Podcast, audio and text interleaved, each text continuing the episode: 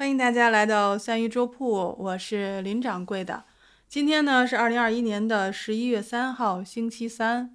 呃，我们三鱼粥铺的周三梗就是每到周三传节目，然后传节目就是主播暴躁的日子，因为因为总是怕这个，嗯，时间轴打不出来，然后时间没掐准，然后总是怕传上去之后呢不过审。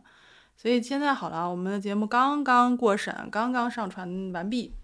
然后，如果大家听过上一期我们四十七期讲的无障碍电影的话，那我们四十八期其实是接着上一期的内容讲了无障碍环境。所以，如果大家感兴趣的话呢，可以去关注一下我们的三鱼粥铺直播间里的故事这张专辑。这张专辑我们主要是来做呃访谈类型的播客，那不像我们。我们现在你收听的这张专辑，这张专辑就是属于我们三鱼粥铺的日志。主播呢，也就是我啊，林掌柜的。我们每天呢晚上啊临睡前，我们就跟大家来分享一下今天的有些什么想法呀，或者有什么这遇到的什么事儿啊，还有我们录制期间的一些有有意思的事儿，可以跟大家分享一下。那今天我们想跟大家分享点什么呢？就是今天我其实，在别的一个群里，我问了一句特别傻的话。就是大家在大家在讨论这个热点的时候，呃，出现了一个热点叫做童年阴影，然后我就在想，童年阴影为什么能在能成为热点呢？这玩意儿有什么可可那什么的？后来今天也在这个直播间的时候，我们的听众朋友也就给我普及了一下，为什么童年的阴影是一个热点问题？因为是这个社会，呃，他他普及是他普及的，我没听懂啊，所以大家呃就是见谅一下吧。因为我毕竟我也是，这个就是脱离人类社会太久了，可以这么说吗？那我们今天也来聊一聊童年阴影吧。就是，呃，我估计大家一听说我的童年阴影，就一般可能会想到啊，这个是不是见过鬼呀？是不是呃被欺负过呀？然后是不是这个家家里边的一堆什么事儿啊？No No No，我们今天来分享的就是我的童年阴影。叫做你跟别人不一样。这个这个其实是我觉得是我从小到大一直的是比较大的一个阴影，就是儿时种下的一个种子，慢慢被浇灌发芽、生根发芽长大，叫做你跟别人不一样。就是我我所生活的环境其实还是比较单纯的，就是你要家人在一起，但是我。我不算家里面聪明的孩子，我算我应该算是家里面比较笨的孩子，因为家里面的比如那个堂姐啊，他们都就是学习成绩都很好，我就是属于中不溜、晃晃荡荡，然后也不会到下面被老师用小鞭抽，也不会说到前面去带小红花这种，我就属于中不溜的，然后混混的那种。嗯，但是呢，经常我小的时候会听到一个评语，就是。家里面大人说的，就说你怎么就那么邪性呢？哎，你这怎么就跟别人不一样呢？啊，我那时候吧特别天真，我以为他们在夸我说我跟别人不一样，但是后来发现这句话不是那么说的，这句话的原话是你怎么就这么不一样呢？那就完了，这个就跟你你你是一个就是。独特的人是不一样的，他那个意思就是说，你怎么就能跟我预想的不一样呢？你对吧？你能不能就是就是消停点儿？所以，所以我从小的时候，我们举个例子啊，小小时候家里大人这么说，我那时候是真信的。然后直到我上了小学之后，嗯，这个老师也是会这么说。然后我就其实有时候挺害怕这句话的，我会觉得说，我我跟别人不一样是不是件坏事？因为我自己觉得没有什么问题，就是为什么大家都要一样呢？呃，可以不一样，偶尔不一样一点也可以吧。所以慢慢就是这个种子就种在我心里面，啊，直到到了这个初中，呃，就发生了两件事情，呃，一件事情呢就是我们那会刚入学的时候。有一位同学，他特别喜欢跟我们讲故事，特别喜欢讲一些有哲理的故事。有一天我们在打打扫完了以后，我们就在教室里聊天儿，然后他就拿出来一张 A4 的纸，然后跟我们说：“我来给大家讲一个道理吧。”我说：“好，你讲吧。”然后他就把这张 A4 纸放在桌上，然后用一支笔在上面点了一个点儿，然后他拿起来问我们说：“你们觉得你们看到什么了？”然后我们就盯着那个点儿看，然后呢，就他就问问大家说：“你你们看到了什么？”然后问到问到我旁边那个就小组长的时候，他就说：“哦，我看到一个点儿，一个黑点儿。”然后到我这儿的时候呢，我说：“我我也不知道当时怎么想的，因为我看到那个点儿，我就想到黑洞，想到黑洞我就想到宇宙。然后我就跟他说，我看到了宇宙。然后你可以想可想而知，就是初一初一的学生那时候十二三岁，然后大家就看我的眼神就 觉得你是不是有病。”你是不是有病？然后大家就觉得你你你确定吗？就是你你看到这张纸上到底是什么？我说我看到了宇宙，我很确定我看到了宇宙。好吧，嗯。然后他其实是想讲一个道理，就是说，如果在一张白纸上有一个黑点儿，人们会先看到这个黑点，而不是看到这张白纸上有一个黑点。也就是说，当你看到一个人的时候，你不应该首先去看到他的缺点，而是要把它当成一个就是整体的来看。就是因为我的这个宇宙使他的这个这个就是哲理故事没有特别完善的展开，所以我也很抱歉。对，就是他就说你怎么就跟别人不一样了？我说我对不起，对吧？嗯，所以还有一件事儿就是，慢慢就觉得好像，因为小学的时候我们一般都是就玩嘛，对吧？也不会说特别的，呃，就是。特别需要这种交际，就只要大家能玩到一块儿就行。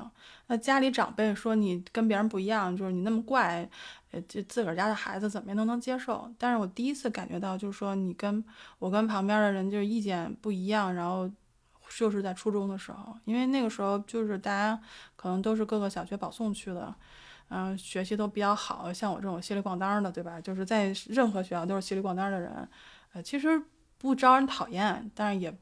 因为这个性格，就也不是特别容易那个跟大家打成一片吧。呃，第二个例子就是我们好像是在初一还是初一下学期吧，然后我们有一个运动会，然后大家要就是走方阵，手里拿个花儿，然后就那踏步，然后那个左右就甩那个花儿，然后就会有那种花翻来翻去的那种感觉。我不知道大家参加过这种方阵的应该能明白。然后当时老师是说说你，呃，踏步，然后变变步伐之后向左，然后再向右，然后这样就左右左右甩开。我理解的意思跟大家理解的意思是有偏差的。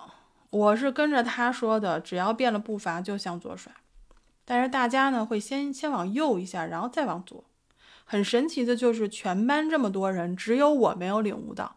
所有人都领悟到了，跟着前面那个就是示范的学生，我没有看他，我只是自己领悟了。后来我发现我跟所有人都反着，所以你可以想一想，一个班里三四十人，然后只有一个人是反着的情况下，你就是非常显眼的。我发现了这个问题，而且我身边的朋友也在提醒我这个问题，但是我依然觉得我是对的。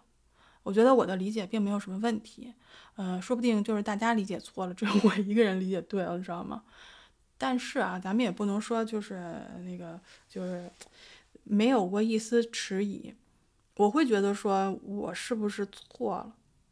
我有可能错了，但是我的理解，我不觉得自己理解是错的。所以那个时候就会有一个，就会有一个纠结。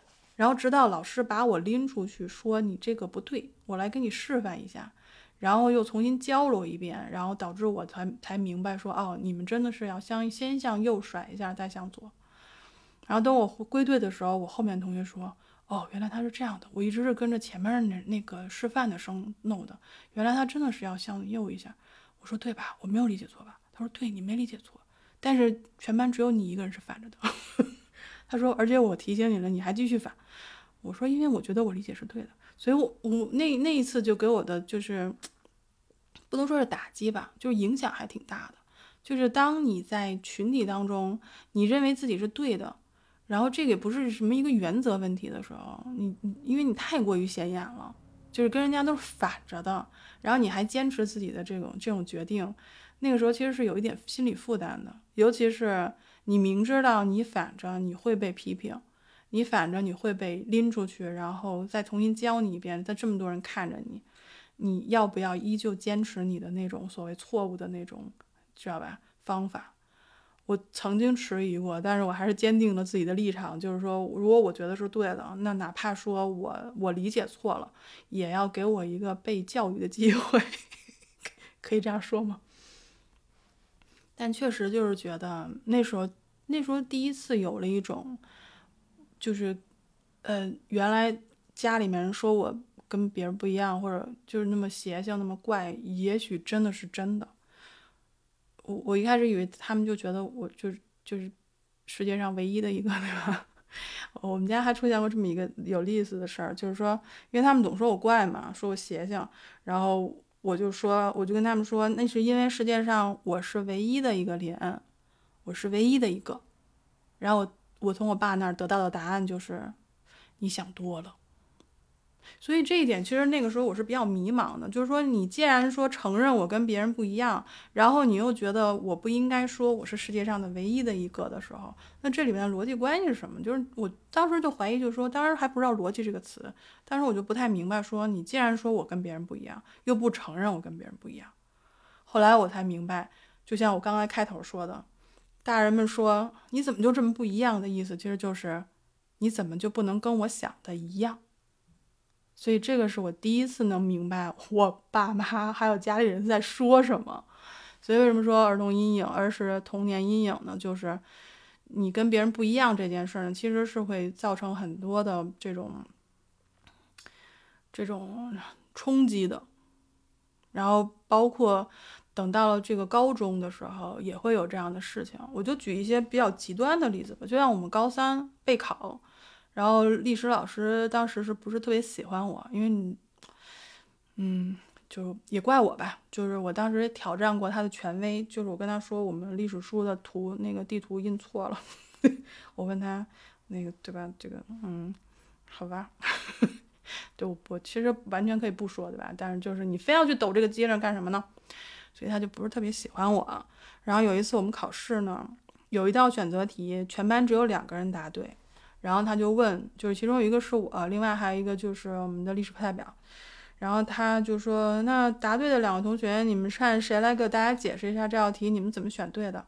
然后只有我一个人举手，就答案，因为他不喜欢我们，对吧？就没有办法，嗯，也没有叫我，他就叫了历史课代表。然后历史课代表上来也是，也是你知道，就是其实我们平时关系都不错。然后他说：“老师，对不起，这道题我是蒙的。”然后他就坐下了。然后老师依旧没有叫我，然后他自己讲起了这道题，所以其实我就觉得，就是说，当如果就像刚才我们走步的那个例子，只有我一个人错的时候，我其实是可以得到一个被人家教教导的机会，就是告诉我什么是正确的，我觉得我是可以接受的。但是如果说在全班情况下，我只有我一个人是对的情况，嗯，你你不叫我不叫我，那就算了，我就是这么怂，对吧？我就是这么怂。当然，就是还是会有一些。气愤吧，就觉得愤怒，就觉得说为什么？为什么我其实也没有说，我也不是一个就是那种为了挑战老师权威然后去做一些什么事情的人。我只是有一个问题要问，并不代表我是特别突出的一个人，我只是有疑问而已。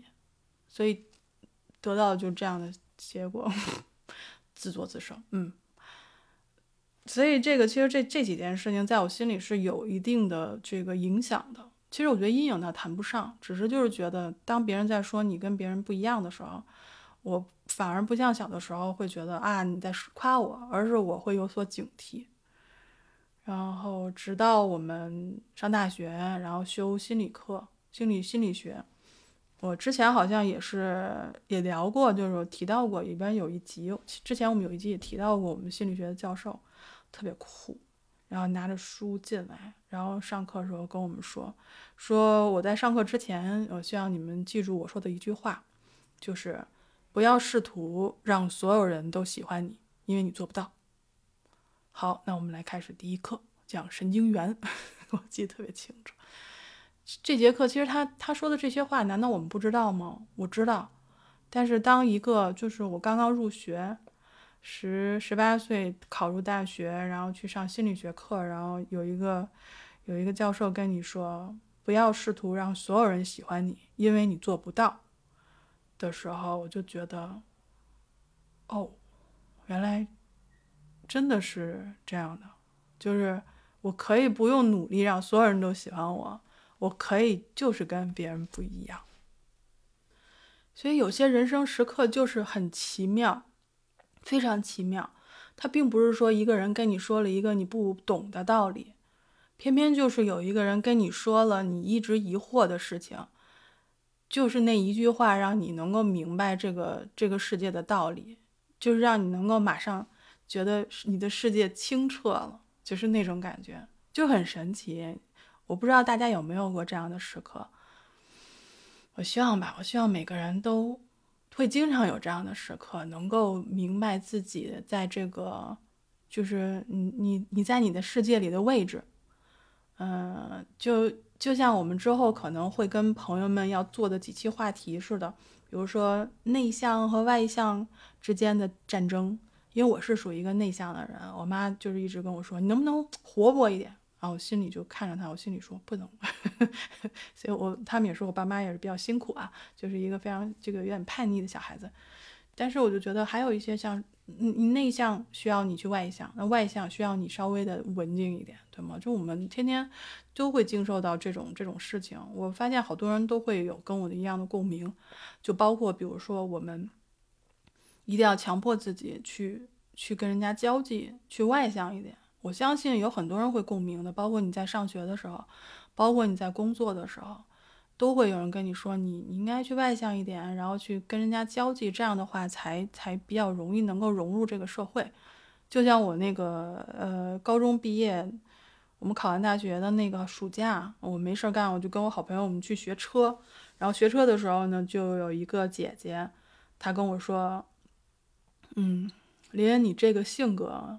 你以后出社会是会吃亏的。然后那个时候我还不是特别明白他的意思，就是是我这性格怎么了？然后直到我们就大学毕业，然后出国，你你远离自己的家乡和亲人的时候，在这边只有一个人，你要求学，你要工作，这时候才其实明白说你你这么不太容易怎么说表露自己的一些就是能力啊，或者是想法的时候，会确实是会有一些障碍。就像我们一开始提到的那个题目，就是你跟别人不一样这个题目。其实进入社会之后，我可以看到每个人其实都是不一样的，只不过呢，大家都在试图跟别人一样。我不知道这个是不是就是所谓的社会人的这种概念。就无论你是有多么的奇奇异，你的想法有多么天马行空，你是内向的、外向的，你各种类型的人格，当你进入社会的时候，你可能都要把自己往中间的那个社会人靠一靠，往集体当中的社会人这边靠一靠。但是我我是这么想。我们可能在社会上以社会人的身份去做事的时候，我们需要有社会人的一种怎么说普遍性格，但是我们内心千万不要去被他同化了。